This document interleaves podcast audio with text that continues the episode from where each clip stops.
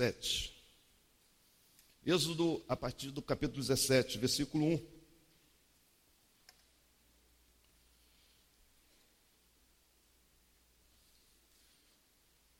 O, no dia 18, foi, foi comemorado, entre aspas, o Dia Nacional do Amigo. No dia 20 de julho se comemora o Dia Internacional do Amigo. Por sinal, alguns estudiosos entendem que foi criado por um argentino. E nesse dia 18, marcou-se, e alguns trocam presentes, alguns trocam abraços. Nessa manhã, nós iremos tentar compartilhar a importância de um amigo em sua vida, a importância de um amigo irmão e irmão amigo. Coloca o tema da mensagem aí, por gentileza. Vai ser uma citação do provérbio 17, 17. O amigo ama em todos os momentos. É um irmão na adversidade. vou ler novamente. O amigo ama em todos os momentos. É um irmão na adversidade. Nós iremos tentar pensar esta manhã aqui a importância do amigo em nossas vidas.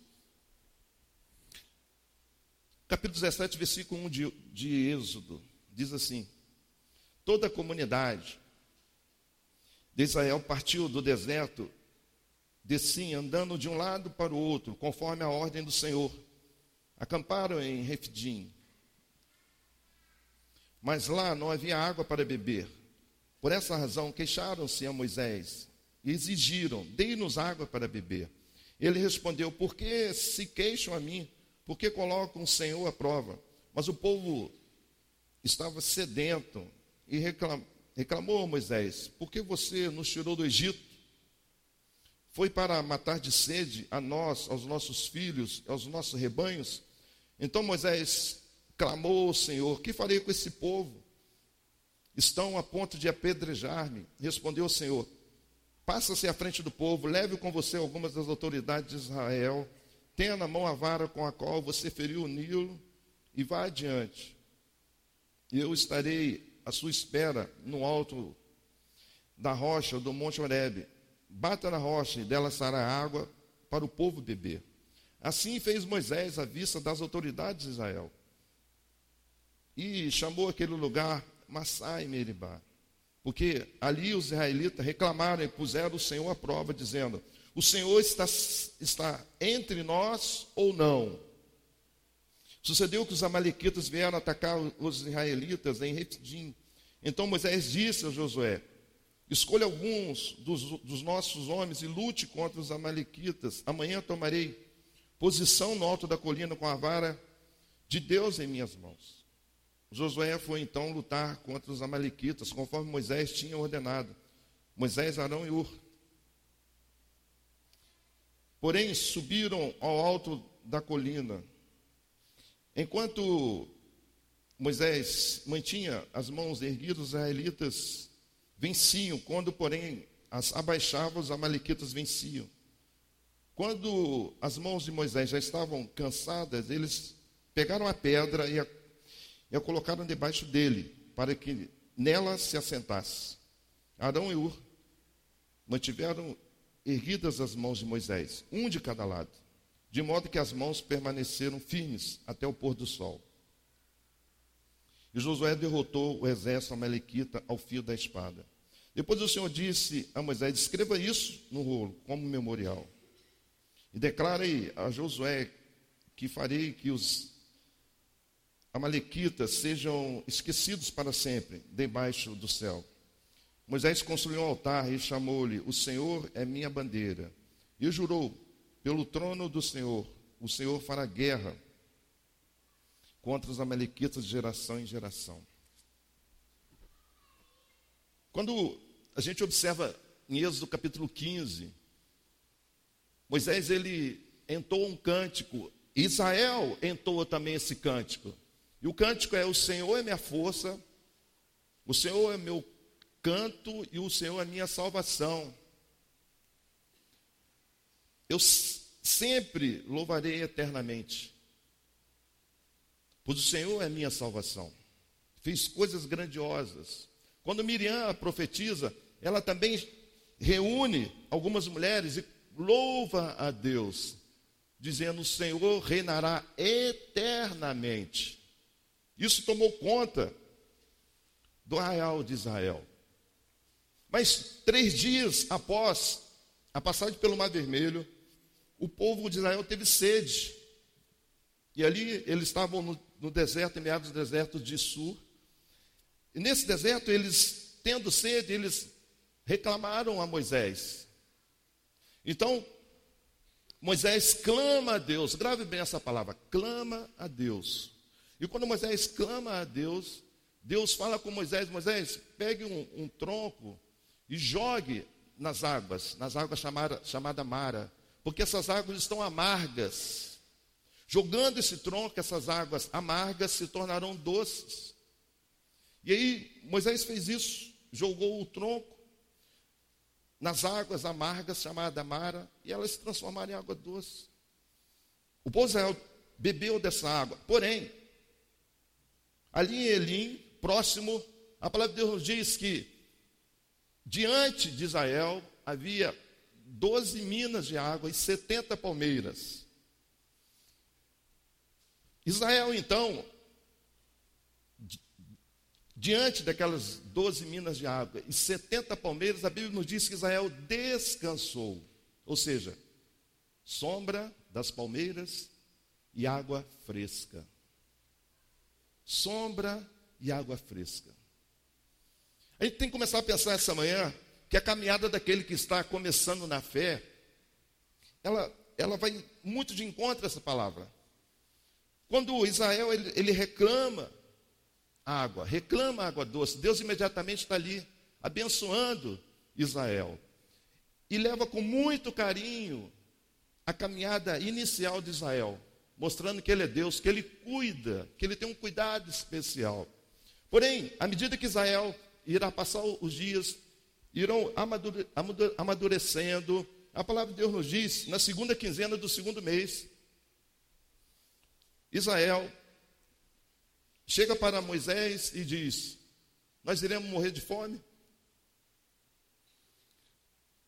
Quem dera estivesse no Egito, porque no Egito nós sentávamos ao redor de panelas de carne e comíamos muito pão.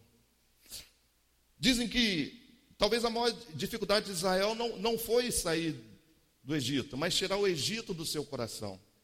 Então, Israel agora começa a falar com Moisés: olha, melhor se eu estivesse no Egito, sentado ao redor de panelas de carne, comendo muito pão. E Deus novamente ouve esse clamor de Israel.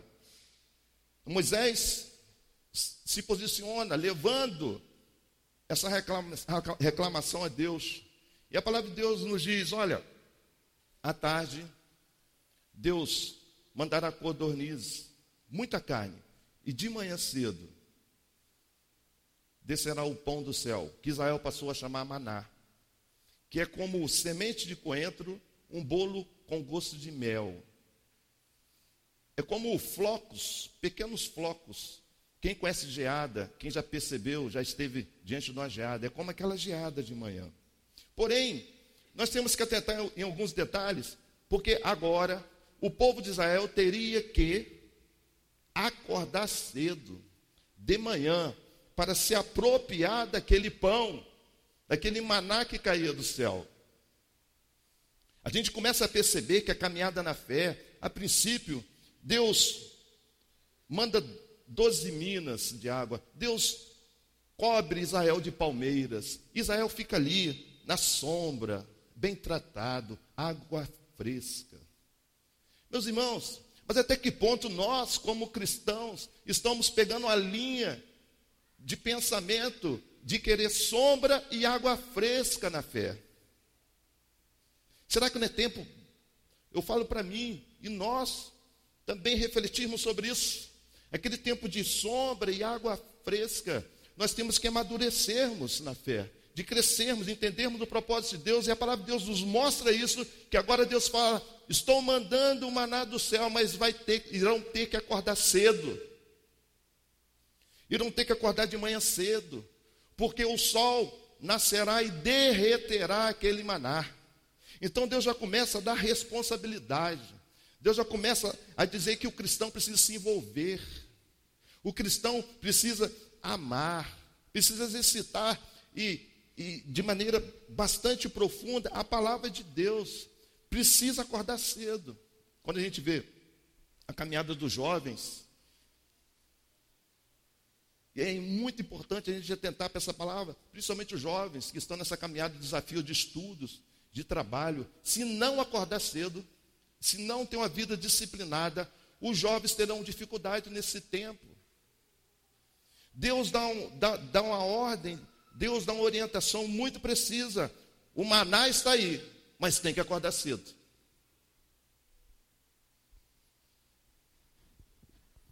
Então, à tarde chegaram codornizes e de manhã aquele pão do céu. Porém, diante dessa caminhada, a palavra de Deus agora nos diz no capítulo 17 que o, o povo de Israel, agora eles chegam na região de Refidim. Quando eles chegam na região de Refidim, eles já estão um pouco mais amadurecida entre aspas, mas um tempo de convivência maior. Só que quando eles chegam em Refidim, me chama a atenção para uma palavra que eles dizem o seguinte: olha, estamos queixando com Moisés, estamos exigindo, acompanhe aí no versículo 2: dei-nos água para beber. Estamos exigindo. Israel exigiu de Deus. Eu fico pensando, um povo em que recebeu de graça a bênção de Deus. Domingo à noite eu preguei sobre isso. Um povo em que Deus viu o sofrimento de Israel, desceu, desceu para socorrer Israel. Agora o povo começa a exigir, exigir, dai-nos água para beber. Não é mais ou menos os que se pregam hoje. As pessoas têm que determinar, as pessoas têm que determinar, as pessoas têm que exigir de Deus. A palavra de Deus diz: quem somos nós? Quem é o barro para contender com, aquele, com o olheiro, com aquele que o fez? Talvez seja um tempo de nós pensarmos como anda o meu caminhar na fé. Quem sou eu para exigir alguma coisa de Deus? Eu sou barro. Eu sou um vaso. Um vaso, ele não contende com aquele que o fez. É tempo sim de glorificar Deus, de abençoar vidas. Mas Israel está aqui exigindo de Deus. Então, a palavra de Deus diz que Moisés clamou ao Senhor, clamou pela terceira vez. Quando ele clama ao Senhor, ele chega com um coração muito pesado. Ele diz: Eu clamo ao Senhor porque estão a ponto de me apedrejar. Aquele povo que começou uma caminhada dependente, dizendo: O Senhor é minha força, o Senhor é minha canção, o Senhor é minha salvação, o Senhor reinará na minha vida eternamente. É um povo agora que começa a exigir, é um povo agora que começa a amedrontar Moisés de tal maneira a ponto de apedrejar Moisés. Não é isso que Jesus Cristo passou também? Não tentar apedrejar Cristo? Não foi isso que Paulo também passou ao ser apedrejado, não é isso que Estevão passou. Isso está se passando aqui no Antigo Testamento. Moisés está a ponto de ser apedrejado. Então Moisés clama ao Senhor. Então o Senhor responde Moisés: bata na rocha, próximo ao monte Horebe, e ali sairá água. Presta atenção no detalhe. A palavra de Deus nos diz que Moisés levou somente as pessoas, os anciãos, as pessoas experientes, as pessoas provadas. Será porque a Bíblia nos chama atenção para esse detalhe? Moisés levou apenas as autoridades, os anciãos, para testemunhar esse milagre. Israel bebeu da água, mas não testemunhou o milagre no qual Moisés bateu na rocha e a rocha saiu água. Então, o que nós podemos observar é que, diante de tudo isso, Israel falou para Moisés: O Senhor está entre nós ou não, meus irmãos? Isso é uma fé volúvel. Quando Deus abre o mar vermelho, Israel diz: Deus reinará eternamente na minha vida. Porém, quando Israel tem sede, Israel questiona: Deus está entre nós ou não? De repente, quando Deus manda codornizes do céu, Israel diz: O Senhor é minha salvação. Mas, de repente, quando Israel passa por outro momento de sede, ele questiona: O Senhor está conosco ou não? Como anda a tua vida? Será que a tua vida, a tua fé, ela é baseada em realizações? Em que está fundamentada a sua fé? Será que você é aquela pessoa que um dia você diz: Deus está comigo, o Senhor reinará eternamente na minha vida, mas no outro dia, quando as coisas aqui na terra não, não, não, dá, não dão nada certo, você diz: Deus está comigo ou não? Isso é uma fé superficial, que nós precisamos atentar em relação a esse detalhe. Então, perceba uma coisa: quando Israel reclamou da primeira vez em água, Deus mandou o quê? Doze fontes de água e setenta palmeiras. Quando Israel reclamou a segunda vez, Deus mandou o quê? Codornizes e o pão. Quando Israel reclamou a terceira vez, e, e indagou Deus, olha, nós exigimos, nós exigimos. O que aconteceu? Então Deus permitiu que os amalequitas, os amalequitas entrassem na vida de Israel os amalequitas passaram a entrar na vida de Israel e eram inimigos ferrenhos. Deus tirou as palmeiras, Deus tirou as, as doze fontes de água.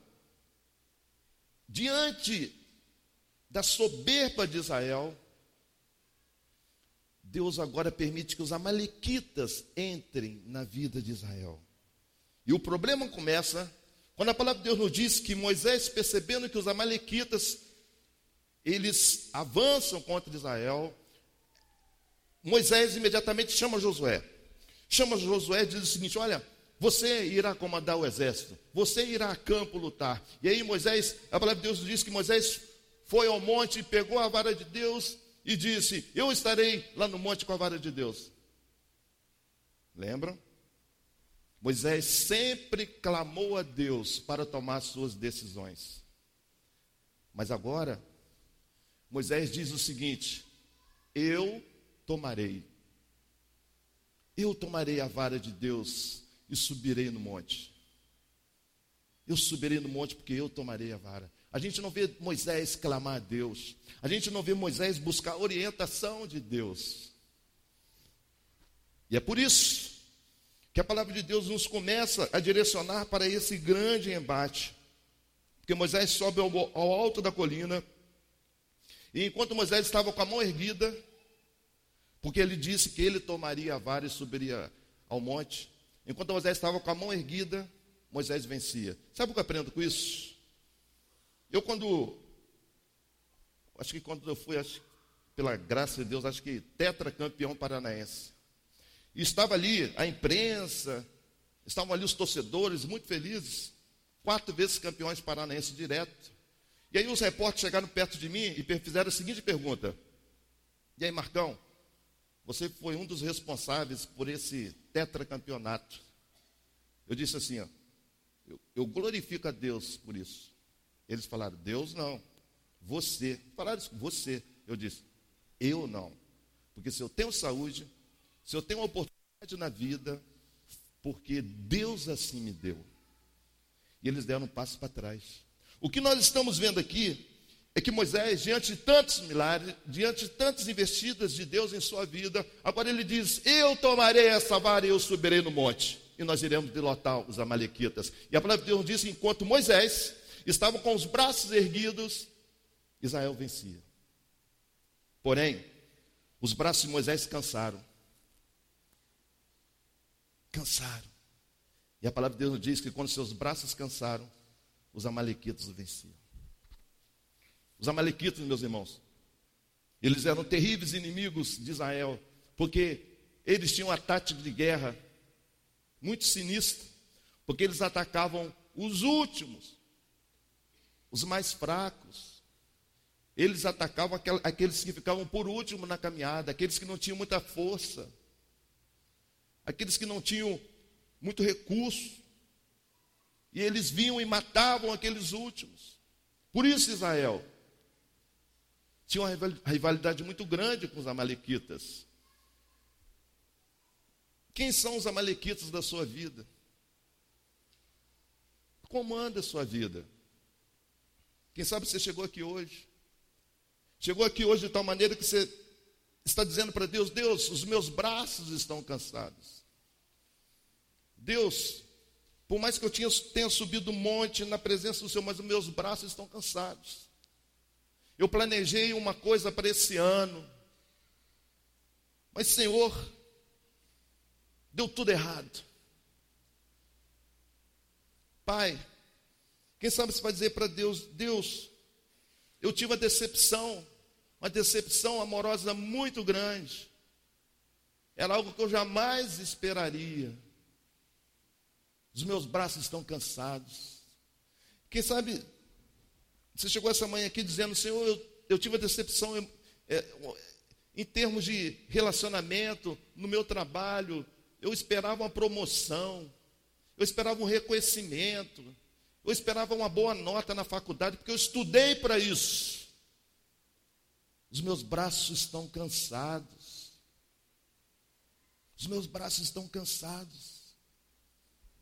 Quando a palavra de Deus nos diz em Provérbios 17, 17, que um amigo, ele ama em todo tempo. Ele é um irmão na hora da angústia. É por isso que a palavra do Senhor nos diz que quando Moisés estava cansado, o que, que aconteceu com Arão e Ur? Eles perceberam. Mas não é assim. Não é assim quando vocês, quando, quando você sabe que o teu amigo não está bem. Eu vou dizer uma coisa para você. Isso é tão forte que um amigo que é amigo mesmo, quando ele chega perto do outro amigo, ele já sabe, só em olhar no rosto. Não é assim? Ele já sabe fisionomia. Já fizeram isso com você? Alguém, um amigo teu, chegar perto de você e olhar e falar assim: Olha, você não está bem. Você não está legal. Porque é um amigo que ama de verdade. Ama de verdade. Ele é um irmão na hora da angústia, da adversidade. E aí, quando Arão e Ur percebem que Moisés está cansado, cansado de lutar, sabe o que eu aprendo com isso? A caminhada na vida, ela não é individual. Por mais que Moisés, pela graça de Deus, abrisse o mar vermelho, ferisse a água de Meribá, e aí tornasse a água de Mara não amarga, mas água doce. Por mais que Moisés tivesse feito tudo isso, ferisse o Nilo, a caminhada na vida e na fé não é sozinha. Quando Moisés entendeu que eu tomarei essa vara, eu subirei no monte, ele até vai conseguir por algum tempo. Não é assim? Por mais que você queira caminhar na vida, por mais que você queira caminhar na fé, você vai conseguir. Mas é por pouco tempo. Você precisa de um amigo na sua vida. Você precisa de um amigo irmão. E quando a gente vê que Arão e U perceberam que Moisés estava, estava cansado, a palavra de Deus nos diz que Arão e U pegaram a pedra, presta atenção nesse detalhe, pegaram a pedra e colocaram para Moisés sentar. Coisa tremenda. Um amigo faz isso. Um amigo percebe quando o outro não está no momento bom na vida. E aí ele chega, ele abraça, coloca uma pedra, coloca um sofá, dá o ombro. Vamos chorar junto. A sua dor será minha dor. Compartilha comigo o que está acontecendo com a sua vida. Eu vou tomar liberdade aqui. Semana chegaram para mim, né, e, e falaram do irmão, né, da igreja, que está meio sumido da igreja. E aí eu estava conversando com a Lília, a Lília até que falou comigo. E aí, conversando com a Lília, a Lília, Marcão, vamos estar tá orando. Eu amo muito esse irmão, eu amo muito esse casal. E aí eu tive depois aqui na igreja, a Lília falou, marquei um café lá em casa com eles. Falei, que coisa tremenda, né? Mas sabendo que o irmãozinho é bom de boca, né? Assim, levar uns três, quatro, cinco pães tá bom, né? Meus irmãos, sabe, foi um café maravilhoso. E depois conversando com a Lília, o Alexandre depois, eles falaram, foi tremendo. Sabe por que esse irmão não estava vindo na igreja? Esse irmão acabaram de perder a mãe. Mãe. Pai. Acabaram de perder o pai. Esse irmão estava muito triste.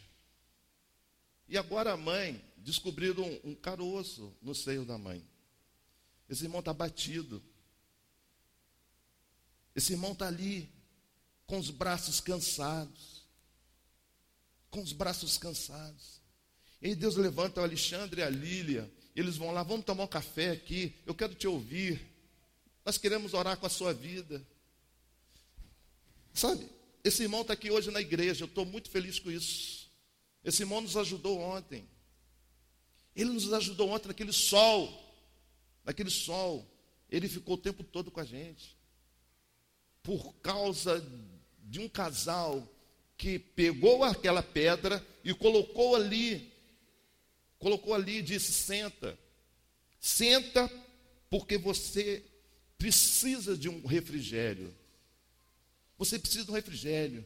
E preste atenção no detalhe: enquanto Moisés sentou, a palavra de Deus nos diz que Arão e Ur ficaram de quê? Sentaram junto? Ficaram em pé. Ficaram em pé. Sabe aquela palavra que, às vezes, aquele, aquele amigo mais, mais sanguíneo, né? Chega e diz assim: ó, mexeu com meu amigo, mexeu comigo. É assim? Mexeu com meu amigo, mexeu comigo. Enquanto esses amigos deram conforto, deram refrigério para Moisés, eles ficaram em pé. E a palavra de Deus diz que eles não só ficaram em pé, mas passaram a erguer, erguer os braços de Moisés. Sabe o que eu entendo com isso? Que um amigo que é amigo não tem ciúme de outro amigo. Porque ele busca o bem. Ele busca o bem do seu amigo. Porque ali cada um pegou em um braço. Pegou um, cada um pegou em um braço e sustentou, sustentou Moisés. Um amigo quer chorar junto, quer ver o bem do outro amigo. É por isso que eu lembro um tempo mundano, eu, eu estava no aeroporto, e aí o, um jogador chegou perto de mim e sentou, sentou do meu lado. Ele era meu reserva, meu reserva. Ele sentou do meu lado, ele falou assim: Olha, não era nem para mim falar isso com você, porque eu, eu, eu, poderia muito bem ver você se dar, se dar mal na vida, eu poderia muito bem de ver você sofrer e ver sua carreira encerrada. Mas ele falou assim: Mas eu vou te dar um conselho de amigo.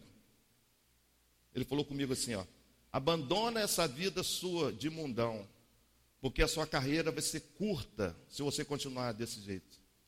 Eu olhei para ele aquilo me, me, isso fala comigo até hoje. Porque aquela pessoa era a minha reserva, o meu reserva. Ele poderia muito bem dizer o seguinte: ó, tomara que se dê mal para tomar o lugar dele. Mas não. É por isso que eu gostaria de compartilhar esse versículo aqui, em Provérbio 27, Provérbio 27, versículo 6. Isso. Quem fere por amor mostra lealdade, mas o inimigo multiplica beijos. Cuidado com aquela pessoa que se diz amiga sua, que multiplica beijos. Mas ame aquele, aquele que realmente é amigo seu. Ainda que ele te dê uma palavra mais firme, mais forte. Mas essa pessoa quer o seu bem. Termino. Quando, quando Moisés, com, o, com Ur e Arão, venceram os Amalequitas no pôr do sol. O Senhor disse a Moisés: escreva isso no rolo. Isso foi tão notório, isso foi tão importante esse fato, que o Senhor falou: escreva isso, porque isso tem que ser testemunhado. Isso precisa ser testemunhado. O desafio essa manhã é que você, sabe, diga para Deus: Deus, obrigado pelo amigo que o Senhor tem colocado em minha vida. Obrigado pela amiga que o Senhor tem colocado em minha vida. Quando meu filho estava naquele momento dele não muito interessante na fé, eu lembro que ele estava em Niterói, domingo, eu ligava para ele à noite, 11, 10 horas, 11 horas, eu fazia uma pergunta só: Você foi na igreja hoje?